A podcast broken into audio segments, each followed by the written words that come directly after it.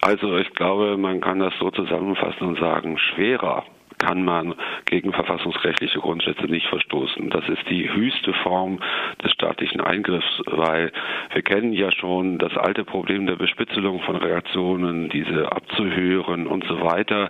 Aber dass die Polizei oder das LKA selber unter der Tarnkappe der Rundfunkfreiheit Ermittlungen anstellt, das ist tatsächlich die höchste Steigerungsform, die denkbar ist alte Bespitzelungsfälle. Radio Dreieckland bezeichnete den Fall diese Woche als zweite Spiegelaffäre. Hier hatte der BND jahrelang bespitzelt. Sie würden also das Ganze noch dramatischer sehen als die Spiegelaffäre. Da stellen Sie sich doch einfach mal vor, geben wir mal, das geht ja wirklich hier nur um Rundfunk, ganz normal. Und dann hat es mit Rote Flora nichts zu tun. Dahinter könnte ja auch noch ein Karstadt-Skandal sein, vollkommen egal. Jetzt geht Bundeskriminalamt oder Landeskriminalamt hin und schleust in die Redaktion des Sterns oder des Spiegels, das war damals nicht so, oder in die Redaktion der Taz oder der Welt eine Ermittlerin ein die dann in Querverbindungen zu Bereichen, wo sie vielleicht noch recherchieren soll, mit allem drum und dran dort unterwegs ist. Was dann los wäre in der Bundesrepublik, also bei solchen Objekten, kaum auszudenken. Dazu muss man auch sagen, das ist ja, der Rundfunk ist ja in der Bundesrepublik, das mag einem gefallen oder nicht, das ist für die freien Radios auch leider immer schwierig, ein staatsvertraglich zu genehmigende Veranstaltung das ist ja nicht irgendeine Zeitung, die man im Rahmen der Pressefreiheit macht und ich verteile mal einen Flugi, so drauf steht, Olaf Scholz von der SPD ist ein Idiot. Freie Meinungsäußerung. Nein, hier ist das FSK, ist, muss sich ja immer, wie Radio Dreieckland ja auch, offiziell anmelden lassen. Das wird zugelassen von einer Landesmedienanstalt. Und die Rundfunkfreiheit in Deutschland hat deshalb auch eine ganz besondere herausgehobene Bedeutung. Sie heißt ja auch so schön im Verfassungsrecht, dienende Freiheit für die Allgemeinheit. Und in solche Medienordnung dann mit solchen Operationen reinzugehen, ist natürlich der totale Wahnsinn pur. Immerhin, das ist der Unterschied zur Presse, unterstehen ja solche Rundfunkanstalten auch einer internen Aufsicht im öffentlich-rechtlichen Rundfunk und einer externen Aufsicht der Landesmedienanstalten. Und ich bin mal gespannt, wie die Landesmedienanstalt darauf reagiert. Sie wird heute von uns auch darauf angesprochen, wie sie sich dazu verhalten will. Sie hatten es gesagt, was wäre los, wenn ein solcher Fall in der Welt, im Stern, in der Tatze sich abspielen würde. Ich hatte es eingangs gesagt, bisher fokussiert sich die mediale Berichterstattung hauptsächlich auf die Tätigkeit der verdeckten Ermittlerin in der Roten Flora. Leichte Ausnahme ist die Frankfurter Rundschau. Insgesamt ist die Berichterstattung aber bisher sehr zurückhaltend in diesem Fall. Warum? Diese Berichterstattung ist natürlich deshalb zurückhaltend, weil es dann gibt es halt eine Stigmatisierung des ganzen Umfeldes der Roten Flora. Das ist ja hier in der Stadt ein, sozusagen im Herzen der Stadt ein dauerndes Thema. Jetzt auch gerade mit dem Kauf durch die Stadt Hamburg und so weiter und ewigen Friedensverhandlungen und so weiter. Und es hat auch jede Menge Auseinandersetzungen auch schon mit der Innenbehörde gegeben, mit freiem Pressezugang bei irgendwelchen Polizeieinsätzen und so. Aber das ist das, gehört hier zur gesellschaftlichen Auseinandersetzung. Hier bei der verdeckten Ermittlung hält man sich etwas zurück zurück, weil man eigentlich auf der einen Seite will, naja, dieses sogenannte Gewaltpotenzial muss ja unter Kontrolle gebracht werden.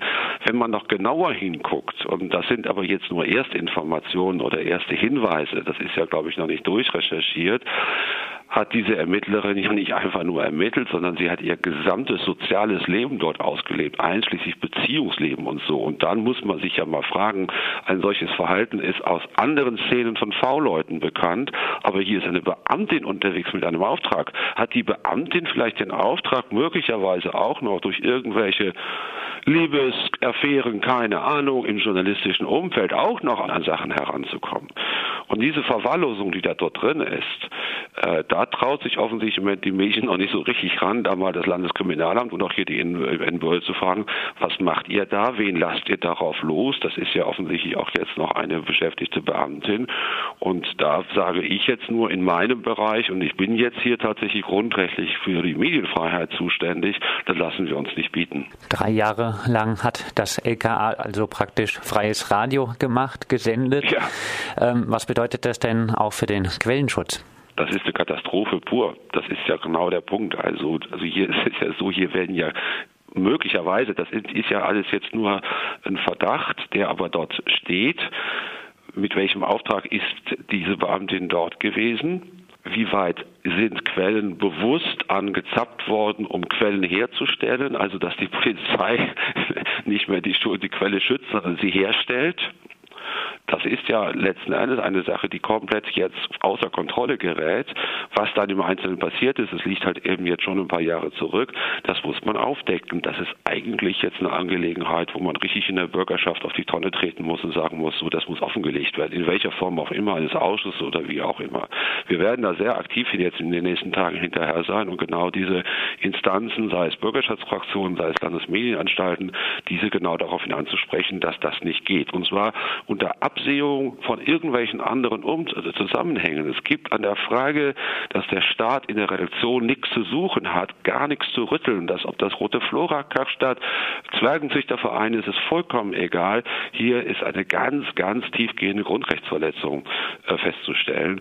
Und da muss man gucken, was der, dass der Senat, ob er das überhaupt darstellen kann, ob er das unter Kontrolle hat oder nicht. Denken Sie abschließend vielleicht, es wird politische und juristische Konsequenzen geben? Das kann ich nicht sagen. Das hängt jetzt davon ab, wie viele Leute verstehen, was da passiert ist. Die meisten sehen das so und sagen, naja, das Senderkombinat, das ist halt auch so eine linksradikale Veranstaltung. Und an der Frage gehen wir als Journalistenunion und auch als Gewerkschaft, als gesellschaftliche Organisation dann natürlich in die Vollen und sagen, Moment, hier geht es um Pluralität. Und wenn ihr das eine nicht verteidigt, dann werdet ihr das andere verlieren was ihr heute nicht unterbindet, das wird euch morgen einholen. Das sind die Spielregeln bei uns in der Medienordnung oder woanders auch. Deshalb ist es eine Frage des Einsatzes und dass man das auch vernünftig macht und auch genau jeder an seinem Platz auf das Thema fokussiert, wofür er zuständig ist. Und wie viel wir erreichen werden, müssen wir schauen. Wir haben ja heute jetzt erstmal zum ersten Mal damit sind wir öffentlich aufgetreten, weil wir auch sicher sein wollten, dass das, was wir vorwerfen, auch begründet ist. Und dann muss man gucken in der nächsten Woche, äh, wie sich der Senat dazu verhält. Das sagt Martin Diekmann, Fachbereichsleiter Medien bei Verdi Hamburg zum Fall der verdeckten LKA-Ermittlerin Iris Platte, die sechs Jahre lang in die linke Szene Hamburgs und drei Jahre lang als Journalistin im freien Senderkombinat Hamburg eingeschleust war.